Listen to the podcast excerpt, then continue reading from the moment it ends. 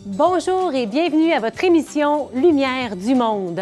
Déjà la fin du mois, il me semble qu'on vient tout juste de commencer la saison, mais nous en sommes déjà à notre cinquième épisode. Aujourd'hui, nous parlons des communautés religieuses et surtout des personnes qui les composent.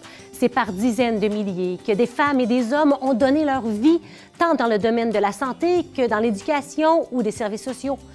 Mais les communautés religieuses n'appartiennent pas au passé, elles sont encore bien présentes dans notre société québécoise.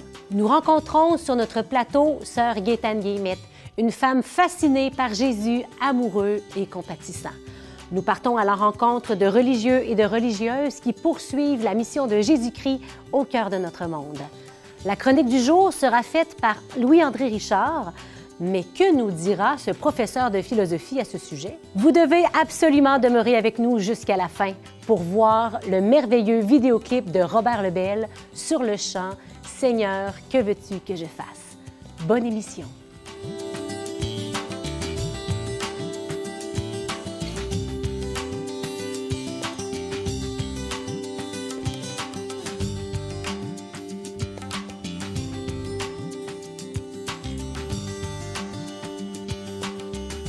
Écrit un livre aux éditions Médiapol, Fasciné par Jésus, amoureux et compatissant.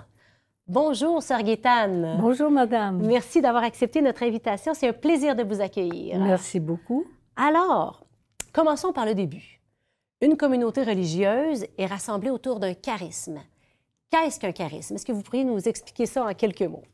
Mais un charisme, je peux vous en parler sur deux points, OK. du point de vue sociologique et du point de vue spirituel. Les deux m'intéressent. Les deux vous intéressent. Alors, un charisme, d'abord, c'est une qualité que peut posséder une personnalité. Mhm, oui. Un charisme visionnaire, un charisme rassembleur, un don particulier qui fait que nous nous tournons vers ces personnes, que l'on croit en elles, qu'on s'y attache et qu'on s'engage avec elles. Mhm. Alors, dans, parmi des charismatiques dont on peut parler, pensons à Gandhi, Mhm. à Martin Luther King, au pape François et en politique, René Lévesque, Par exemple. par exemple.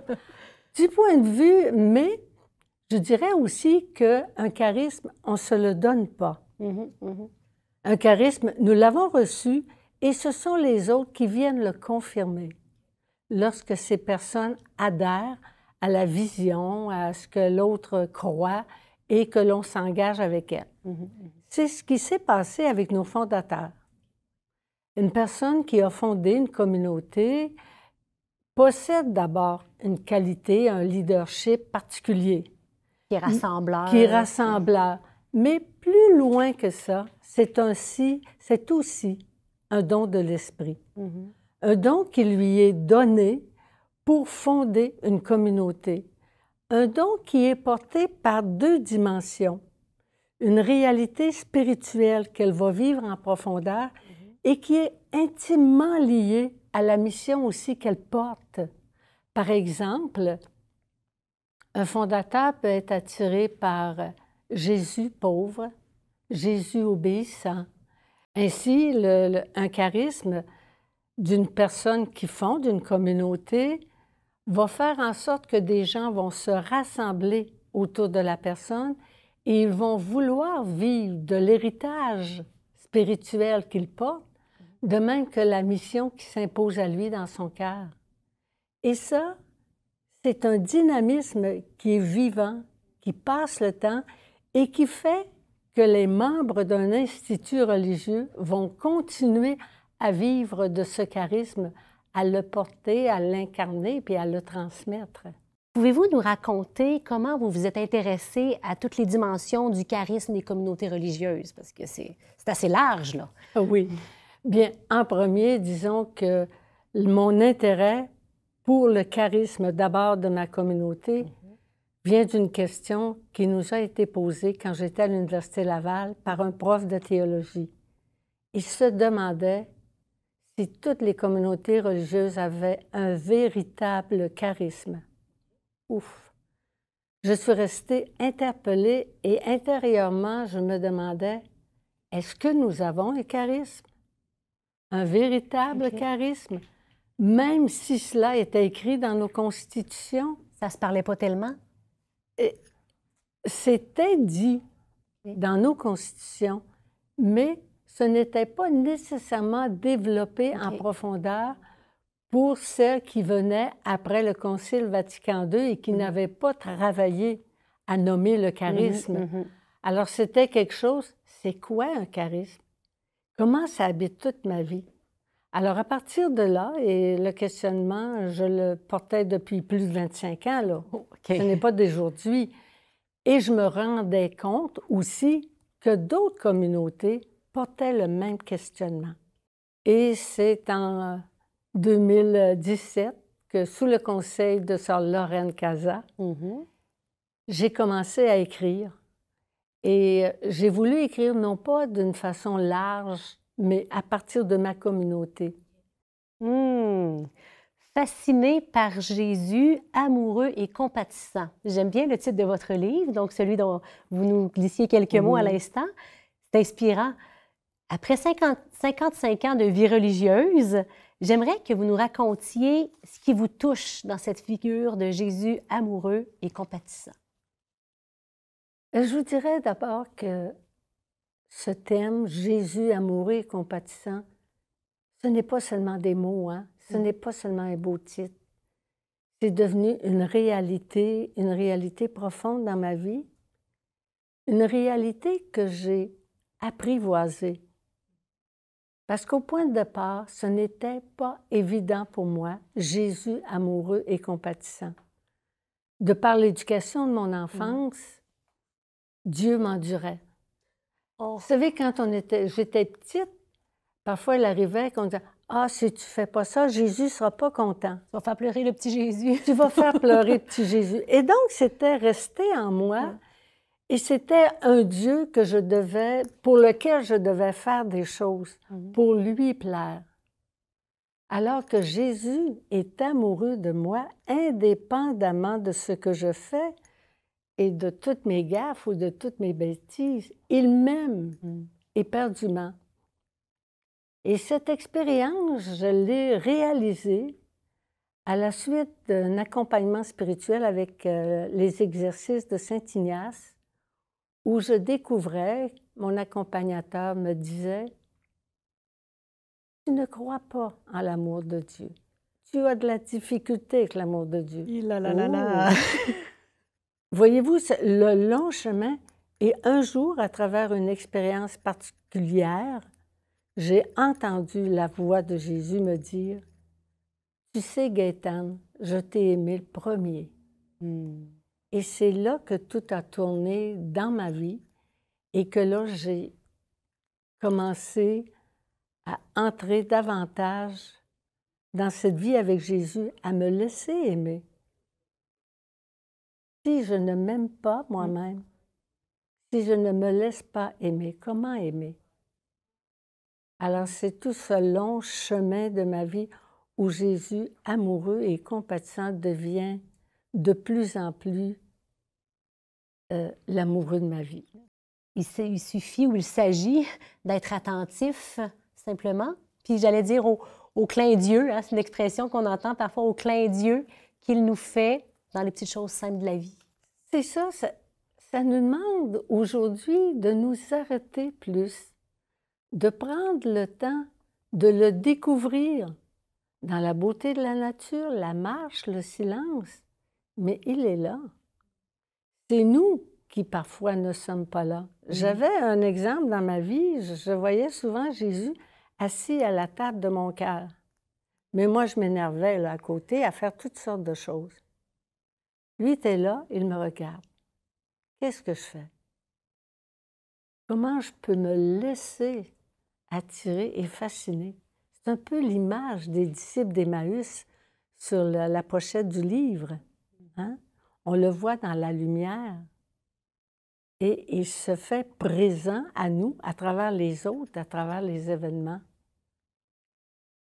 C'est euh, Jésus, c'est quelqu'un, c'est quelqu'un qui est proche de tous. Merci, Sœur Gaétane. Il me semble que vous en parlez, puis j'ai l'impression de de discuter avec une jeune fiancée qui me parle de son amoureux qu'elle n'a pas vu depuis quelques mois puis qu'elle a tellement hâte de retrouver. Oh! C'est savoureux, c'est touchant de, de, vous entendre, mais surtout de voir votre regard puis la passion avec laquelle vous, vous nous partagez votre relation avec le Christ. Merci. Et quand vous dites ça, cet amoureux, j'espère qu'à la fin de ma vie, je l'entendrai me dire Viens, ma bien-aimée. Oh, j'en suis certaine. Mille merci. Les religieux et les religieuses poursuivent la mission du Christ encore aujourd'hui dans notre monde. Et cela sème de l'espérance et de la joie dans les cœurs.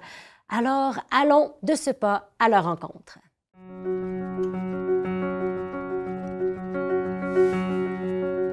Je suis actuellement au travail dans le CHU de Québec et j'agis là-bas comme conseiller en éthique. Donc, c'est des défis importants. Vous comprenez qu'avec la pandémie, il y en a eu de toutes sortes. Euh, les visites aux patients hospitalisés, euh, comme les questions aussi euh, de personnel, de rationalisation, de diminution du personnel, d'embauche du personnel, de mesures de sécurité. Donc, il y a eu des situations très diverses. Habituellement, ça tourne autour du consentement, consentement aux soins, arrêt des soins, le chemin, en fait, qui m'a mené à ce que je fais aujourd'hui est passé par la médecine. Donc, je suis médecin et par la suite, je suis devenu dominicain et prêtre. Et parmi les petites choses que je fais à gauche et à droite, évidemment, il y a la vie commune. Les dominicains vivent ensemble, ils ont une vie commune, ils ont une vie de prière, ils ont l'Eucharistie à tous les jours. Mais j'ai aussi des contributions avec la paroisse Notre-Dame de Foix, un certain nombre euh, de groupes, de résidences. Donc, on donne un coup de main à nos prêtres diocésains quand on le peut, que ce soit pour la prédication, pour euh, les sacrements. Dernier élément, je ne sais pas si ça fait la synthèse de ce que je vous ai dit en termes d'originalité. Je suis convaincu que la vie religieuse, et je dirais toute forme de vie chrétienne véritablement vécue, c'est une forme de sport extrême. Il faut des objectifs élevés, il faut de la discipline, il faut surtout beaucoup d'amitié pour pouvoir relever les défis ensemble. J'espère que nous pourrons les relever ensemble, dominicains, croyants, de tous ordres. Notre originalité, dans le fond, c'est que nous sommes une communauté mixte, euh, garçons, filles, puis aussi on a des prêtres. Alors, euh, la particularité de la maison ici de Myriam Providence, c'est que on dit providence. Alors Dieu, il est abondant, autant en grâce que matériellement. Parce que les gens, euh, nous, on n'a pas de salaire nécessairement. Puis euh, on reçoit des dons, soit en argent ou bien des, des fois les gens nous apportent aussi leurs leur tomates ou bien leurs leur euh, pommes ou bon, peu importe. Une des choses très importantes, c'est que pour nous, la personne, elle passe en premier. Alors pour nous, c'est très important quand quelqu'un entre dans notre maison, alors on est très très euh, vigilant pour être à son écoute, à son besoin. Puis aussi, souvent, on termine à la chapelle pour une petite prière avec, avec la personne. Puis souvent, les gens sont très, très touchés du temps qu'on a investi avec eux autres. J'aime l'aspect, euh, le demi-temps contemplatif et missionnaire. Ça, ça me fait vivre beaucoup parce que j'ai comme une soif de rencontrer Dieu, de l'intimité avec lui, puis à la fois plus je le rencontre dans la prière, dans l'adoration, dans la chapelle, mais plus aussi j'ai envie de le donner. Alors, euh, j'aime ça aussi qu'il y ait beaucoup d'évangélisation, des fois on va dans les paroisses, mais pour donner Jésus ce qu'on a vécu, ce qu'on reçoit, bien, on, on, va le donner. Puis on accueille aussi des familles qui viennent, des retraites, puis ça, c'est euh, une joie de ce qu'est-ce qu'on vit, qu'on goûte, ben on peut le faire vivre aussi à d'autres. Je suis heureuse d'être à Myriam, mais parce que ça m'aide ça à grandir encore plus. On dirait que si j'avais été dans une chapelle, euh, dans un monastère cloîtré, on dirait là, ça m'attirait. Mais finalement, je pense que je me convertis plus en étant dans la famille Myriam par les relations puis les caractères différents qui se frottent puis qui fait que Bien, on apprend la souplesse, l'accueil, on apprend vraiment à aimer. Je fais partie de la communauté des petites franciscaines de Marie. Si tu veux connaître la mission de ma congrégation, il faut vraiment que je revienne d'abord à nos fondatrices. nos fondatrices qui ont voulu suivre le Christ, évidemment, à l'imitation de Marie et de, Saint François, euh, avaient comme désir de soulager toutes les misères humaines. Elles avaient beaucoup d'ambition. Alors, elles ont formé une communauté de sœurs. Nous avons 11 fondatrices, c'est assez spécial, une communauté qui a débuté aux États-Unis en 1889. Et cela nous a amenés à missionner, je vais dire ça comme ça, auprès des pauvres. On voulait soulager toutes les misères humaines. Alors, on a travaillé auprès des enfants, des orphelins, des vieillards, les malades mentaux, un peu tout ce qui se présentait. Alors, leur désir, c'était de répondre à certains besoins de l'Église du temps. Et c'est resté comme ça. C'est pourquoi je ne peux pas dire qu'on a une mission particulière, une œuvre particulière. Hein. Notre charisme, c'est fraternité en service. Pour ce bien, il faut avoir le cœur ouvert, il faut avoir les yeux ouverts, et puis accepter de faire un peu n'importe quoi, mais le faire avec amour.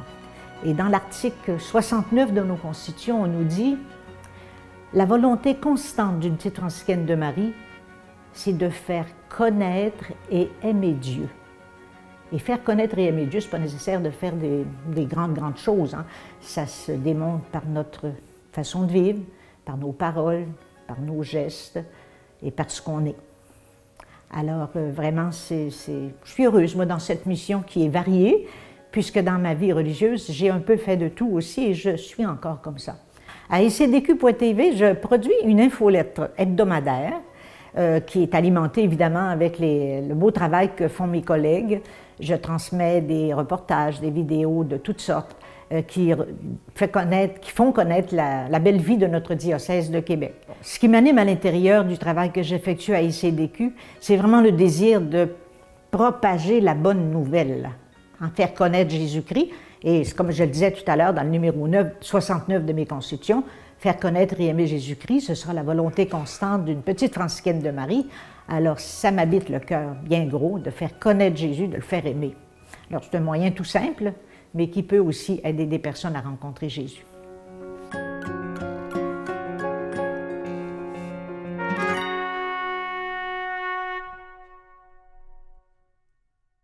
Je ne le sais pas pour vous, mais ça donne le goût d'avoir un frère ou une sœur dans sa vie, n'est-ce pas? Alors, c'est le temps de notre chronique. C'est une joie d'accueillir ici pour vous Louis-André Richard. Sa profession, un professeur de philosophie. Comme on le dit au cégep, le prof de philo. Bonjour, Louis-André. Bonjour. Alors, si je vous dis les deux mots suivants, communauté religieuse, que vous vient-il à l'esprit? Bien, ce sont euh, deux mots très lourdement chargés de signification. Mm-hmm. Euh, pour plusieurs raisons. D'abord, euh, le prof de philo politique que je suis est attaché au mot. Alors, euh, ce qui me vient tout de suite à l'esprit, c'est que la communauté, c'est un reflet d'une des conditions naturelles de l'être humain, c'est-à-dire le besoin de vivre en société. Nous sommes des animaux sociaux et la communauté est la forme de vie sociale la plus intime qui soit. Mhm. Religieuse, bien, euh, le mot religieux, ça vient du latin. Et un des dérivés, c'est ce qui relie ah. les gens les uns aux mhm. autres. Mhm. Alors, une communauté formée de gens très reliés les uns aux autres, euh, c'est solide. C'est très solide, c'est très parlant. La communauté de base étant la famille, et euh, la famille étant la première forme de société mhm. de toute la grande communauté politique, la communauté religieuse euh, indique euh, la source du lien, à savoir la foi. Mhm. Euh, et au point de départ, euh, euh, même quand on remonte très très loin dans les traditions occidentales et orientales, le rapport au divin vient donner la raison d'une part importante des liens que l'on tisse avec son semblable. Bon, ceci étant dit, la communauté religieuse, c'est aussi pour le Québécois que je suis, euh, le reflet d'une part importante de ce qui a constitué euh, la société québécoise. Euh, et il me semble que nous vivons à une époque où nous avons tendance à oublier cela.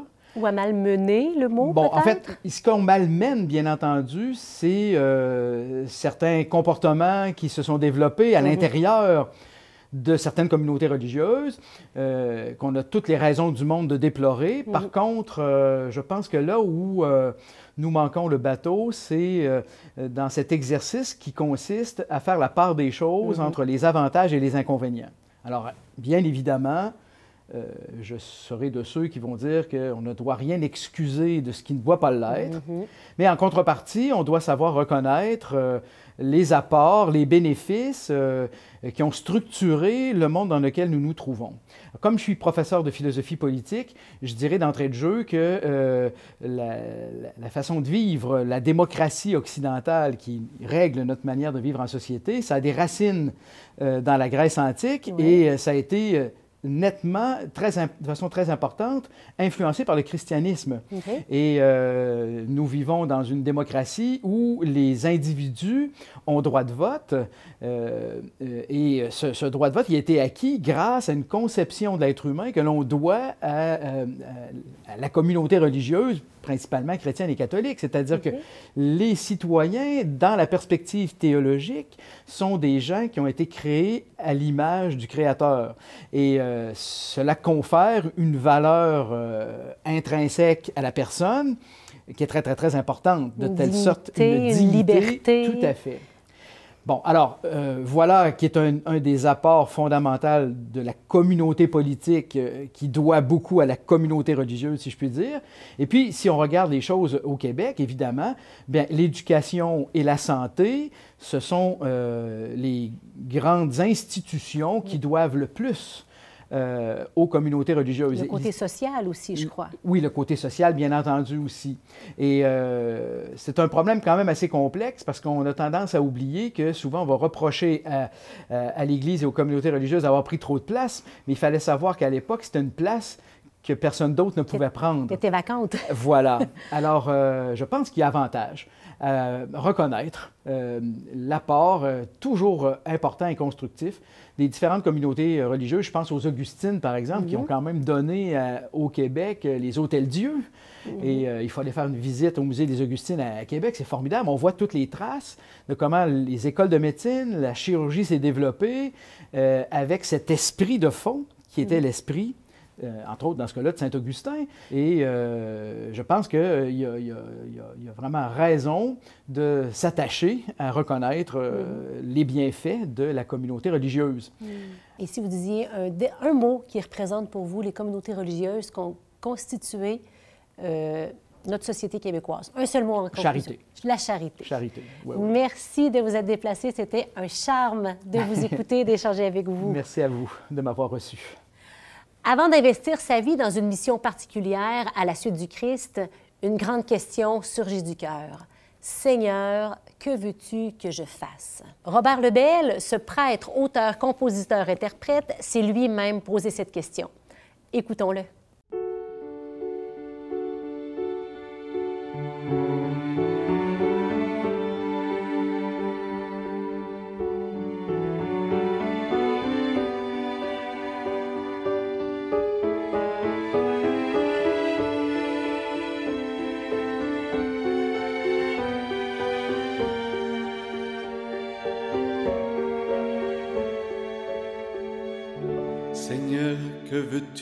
Je fasse Je n'ai pas grand-chose à t'offrir, sinon mon unique désir de te laisser toute la place.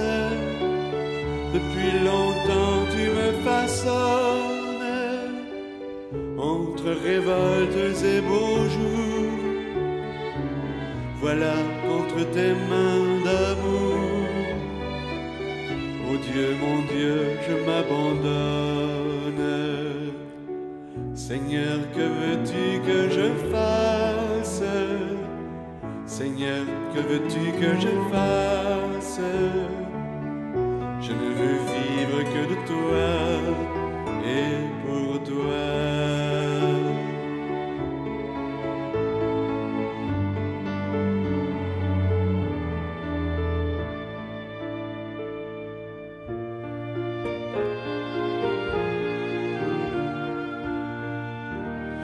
désormais tu sois l'espace où je me laisse aimer le cœur, que je ne cherche plus ailleurs.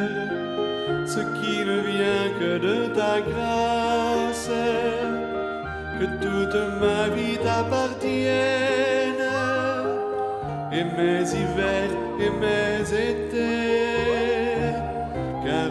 d'autre volonté que de vivre selon la tienne. Seigneur, que veux-tu que je fasse? Seigneur, que veux-tu que je fasse? Je ne veux vivre que de toi et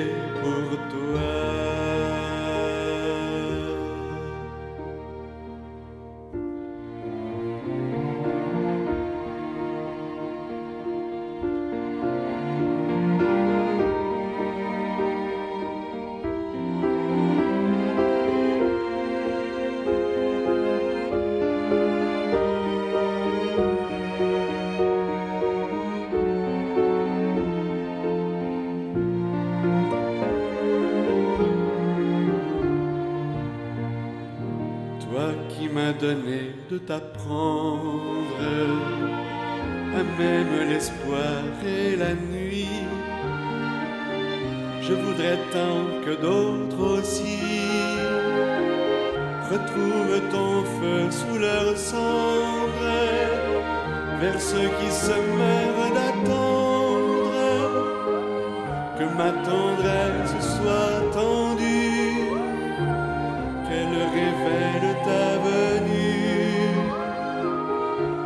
qui souffrent sans comprendre.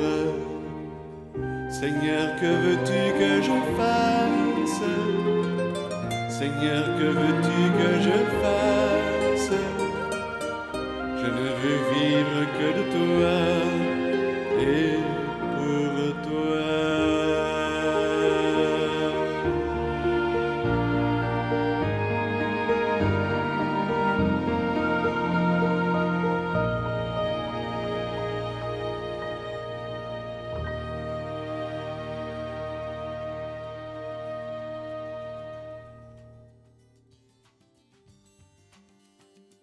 Merci d'avoir été à l'écoute. Nous espérons que vous avez apprécié notre émission.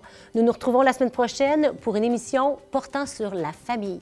Savez-vous que l'on nomme la famille l'Église domestique? Oui, la famille est au cœur de la vie de l'Église. C'est ce que nous découvrons la semaine prochaine. Merci à l'équipe derrière les caméras et à la régie. Et moi, je vous dis à la semaine prochaine.